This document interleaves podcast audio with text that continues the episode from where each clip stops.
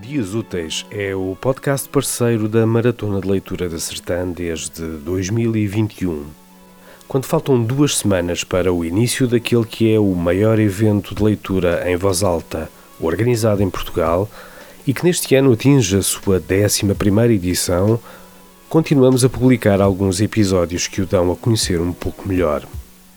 Entre 6 e 8 de julho, a Sertã recebe um vasto conjunto de atividades com o foco principal na leitura em voz alta. Escritores, contadores de histórias, artistas de diversas áreas partilham a sua paixão pela leitura. Hoje conversamos com uma das convidadas, a radialista Ana Galvão. Uma conversa sobre o que nos apresentará na maratona, mas também sobre os benefícios da leitura e os desafios desta nos tempos atuais que é que vais levar até à Maratona de Leitura da Sertã 2023? Então, o que vou levar será um, um conjunto de livros que tenho vindo a ler, porque por, por aquilo que eu percebi, a conversa será sempre sobre hábitos de leitura, porque é que eu gosto de ler e que livros me encantam mais. Então eu queria levar uma série de, de nomes, gostava muito que as pessoas, de, depois de ouvissem a conversa que, que vamos ter lá, um, se calhar ficassem com alguma sugestão, uma ou duas assim boas, para que também possam não sei, ler alguns dos livros de que eu tenho vindo a gostar muitíssimo no, nos últimos tempos. Julgo que será muito isso. Muito bem. E uh, uma pergunta que, que, gostava de colocar é, é esta. Uh, nasceste em Madrid, Sim. portanto uh, és espanhola, para todos os efeitos, né? espanhola e portuguesa. Um, como é que os livros influenciaram a forma como hoje em dia, ou como durante a adolescência, por exemplo, falaste o português? Nem imaginas tu quanto, porque de facto eu nasci em Madrid e vim para Portugal com 14 anos, portanto eu vinha já com uma escolaridade, não é completa, mas pelo menos meio currículo escolar obrigatório já estava, não é? Feita em espanhol. E quando eu cheguei a Portugal, fui para uma, um colégio que há cá em Lisboa, que se chama Instituto Espanhol, onde quase só se fala em espanhol também.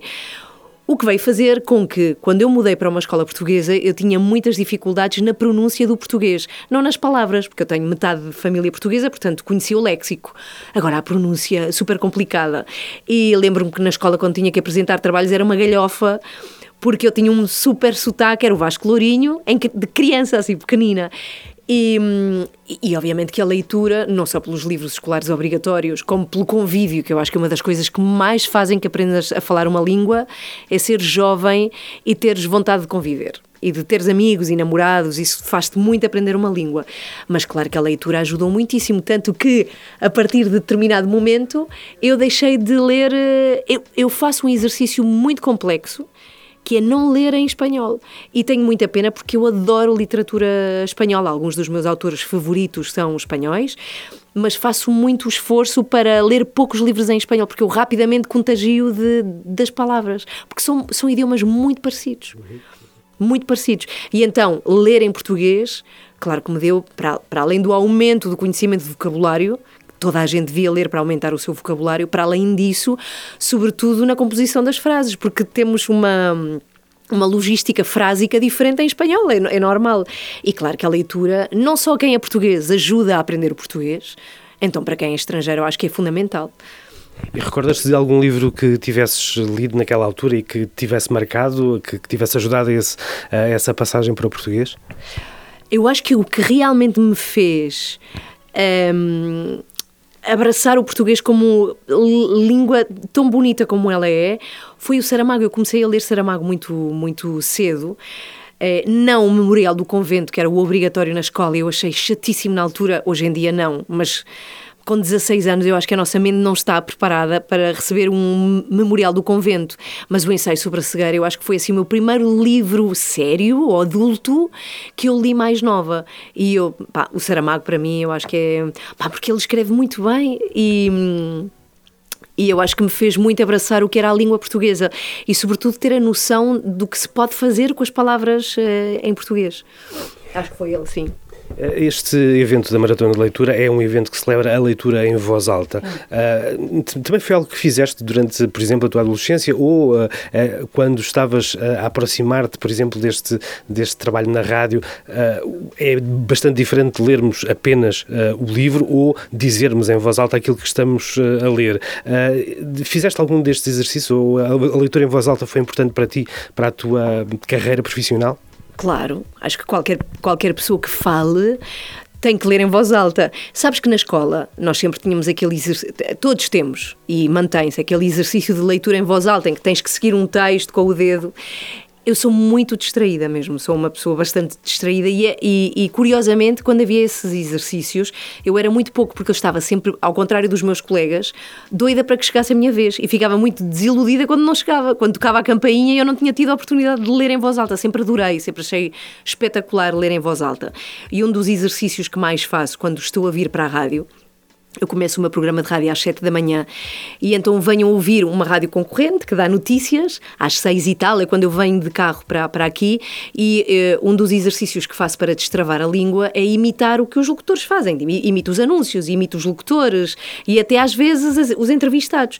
Isso é um ótimo trava-línguas, que é um exercício que também funciona muito bem com a leitura e estou a chegar àquilo que tu querias, à leitura em voz alta. Sempre adorei ler em voz alta, sempre.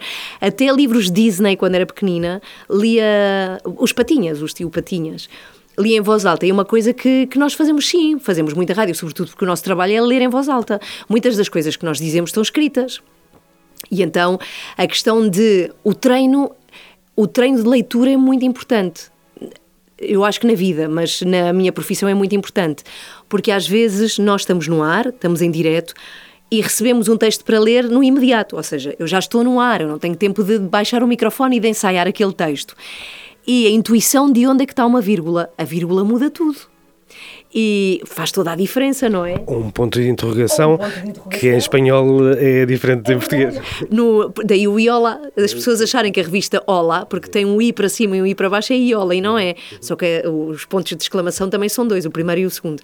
É verdade, mas um ponto de interrogação tu ainda Sim, é verdade, a não ser que seja uma pergunta super extensa, acho que. Mas só a leitura regular é que te dá essa intuição de mais ou menos tu percebes para onde é que está a ir a frase, se vai ter uma vírgula. Isso é um exercício que eu adoro fazer. Não só de livros, como por exemplo crónicas de jornais. Adoro ler em voz alta uma crónica de jornal. Acho muito giro, acho que, sobretudo porque o autor, eu acho que a, pensa sempre, tu pensas sempre em voz alta antes de escrever. Pelo menos eu acho que se pensa em voz alta pelo menos uma crónica, não sei nos escritores quem fará o exercício de primeiro escrever em voz alta na mente. E é uma coisa que, que, que adoro, que é ler em voz alta. E uma, uma última questão, uma penúltima questão, aliás. Uh, olhando para, para aquilo que nós vemos nos dias de hoje, na forma como as pessoas, por exemplo, uh, consomem as notícias, muitas vezes de uma maneira um bocadinho uh, pouco eficaz, digamos uhum. assim, também achas e agora estou eu a dar a minha opinião, que, que, que um bocadinho mais de leitura e, e, também a própria leitura em voz alta conseguiria fazer entender um pouco melhor as notícias que lemos, não obviamente aquelas que, que ou não tanto aquelas que são uh, ouvidas, as que são escutadas? Com certeza que sim, sobretudo porque a leitura em voz alta exige algo que nós estamos a perder a passos galopantes, que é concentração, o poder de concentração. Ninguém consegue ler, a não ser que tenhas um treino daqueles, tu só lês em voz alta quando estás concentrado, sobretudo porque não te vais enganar, porque há palavras que são mais difíceis por causa da pontuação, e só o exercício de concentração e de absorção e de entendimento do que aquelas palavras significam, porque leitura em voz alta também significa compreender. Acontece nos livros também, quando estamos Estamos a ler um livro, mas estamos cansados e de repente passas três páginas à frente e não te lembras do que é que aconteceu para trás. E a leitura alta faz-nos. Hum, retém-nos no tempo. E eu, com certeza que sim, tudo o que seja exercício de compreensão, por isso é que na escola é obrigatório sempre o exercício de leitura, sempre. Tudo o que faça, uh, tudo que obriga o leitor ao exercício de compreensão e, sobretudo, de parar. De parar para entender o, o que é que a pessoa, nos, o emissor nos quer dizer, ou o que é que está lá escrito, e não só, é se faz ou não sentido. Se nós pensarmos, lembro-me, até foi com o, com o meu colega Fernando Alvim, acho que aconteceu, em que houve um tipo qualquer que numa rede social inventou que tinha havido uma tempestade e de repente vem nas revistas e nos jornais. Olha, aconteceu-nos aqui nas três da manhã. Joana Marques faltou. Cada vez que uma de nós falta, nós inventamos uma razão fictícia. E há um dia em que a Joana falta e a Inês inventa que é porque tinha ido a tribunal por causa da rubrica extremamente desagradável que fala de outras pessoas, pronto, que às vezes se podem zangar e que ela tinha sido processada.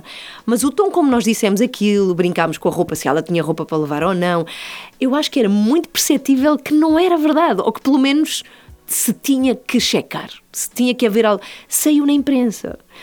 E eu penso, se as pessoas tivessem sequer ouvido, e depois é uma bola de neve, um diz, o outro já não ouviu de nós, já leu no Notícias ao Minuto, e, e na Nova Gente já leu em não sei o quê. E se, se a pessoa tivesse feito um exercício de lógica, de será que é possível, será que só o público se deu ao trabalho de ligar para aqui?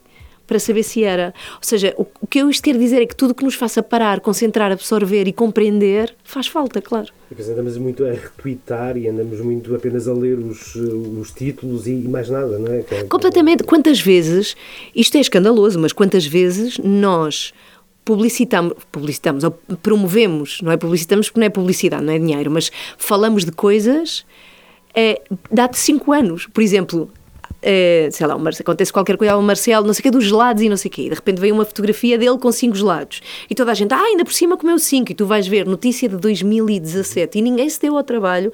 Ou seja, o retweet faz com que tu já nem sequer vais à fonte tu vais, parece aquela coisa do segredo no ouvido uhum. que, que, as pessoas vão contando. É, pá, assim, vivemos momentos curiosos e depois também acho que a falta de. Isto é uma pescada de rabo na boca, porque isso também nos faz termos menos cultura e conhecimento, porque somos de eh, consumo rápido. A nossa, a, a, nossa mente fica preguiçosa e quanto menos sabemos, também menos questionamos. É, é, ou seja, as coisas não há aquela reflexão de isto não faz sentido, nem sequer faz sentido, porque esta etnia nunca faria isto, ou porque este país nunca foi ali. Não, a notícia. Perdemos também essa capacidade de análise, claro que sim. Olha, a conversa está tão boa, tão boa, que eu não resisto a fazer só um, mais uma pergunta uh, que, que, tem a ver com isto. Uh, a Comissária do Plano Nacional de Leitura uh, regozijou-se recentemente pelo facto de existir neste, nesta plataforma do TikTok, existir estes booktokers que, que, que, estão a promover também a leitura de, de alguma forma. Tento uma relação também relativamente um, complexa com, com, o mundo, sobretudo os youtubers, não resisto a perguntar-te como é que uh, tu vês uh, que eh, que haja uma possibilidade de se fazer promoção do livro e da leitura uh, através também destas, destas redes. Achas que é, que é possível? Tenho uma, uma posição de, de cada lado. Tenho um filho de 14 anos que está expressamente proibido de perder tempo no TikTok, porque eu acho que ficam imbecis. Acho que estamos perante uma, uma geração que está, uh, está a ficar imbecil, está a estupidificar, porque a única coisa que faz. que ele é super. Eu entendo isso, eu tinha, tivesse 13 anos e tivesse um, um, uma coisa que me desse conteúdos rápidos, com cores, com danças. Assim, tu também ficavas. É assim, é, é muito difícil combater isto. Só que eu acho que estupidifica a mente. Eu tenho muito, muito receio daquilo que vão ser as mentes adultas é fácil achar que connosco é que era. Eu sei disso também. Só que é um conteúdo muito vazio. Uh, acho mesmo rápido, vazio. Uh, acho que as crianças sabem muito pouca, poucas coisas e muito vazias hoje em dia. No entanto, e eu tendo um filho de 14 anos em casa e sabendo que não, não consigo proibir o TikTok, ou seja, não consigo proibir essas redes sociais de consumo rápido. Quem diz o TikTok é os shorts do YouTube, que é a mesma coisa porque se eu não deixo em casa, ele tem na escola. Pá, se tivermos pessoas que em vez de lhes falarem de uma dança de não sei o quê, ou do tipo que pôs um pé debaixo do carro e lhes fala de livros, opa. Opa, já é qualquer coisa. Já é qualquer coisa. Agora, acho é que não devemos é vergar a isso, ou seja, que se tem que continuar a bater com. Uh, eu, eu eu tenho uma posição super radical. Eu proibia os telefones até, até as crianças terem mais anos do que aquelas que eles têm quando têm acesso nos intervalos a telefones. Sou bastante radical e isso, pelo menos, faria cérebros mais instruídos quando finalmente podem ter o telefone em tempo inteiro. Eu faria isso.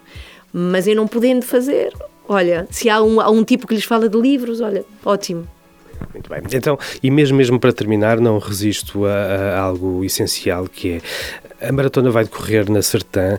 Já tens algum trocadilho preparado com uh, o nome da, da vila ou algo relacionado com a maratona? Olha, não tenho ainda, mas com certeza que será a escolha Sertã. Muito obrigado.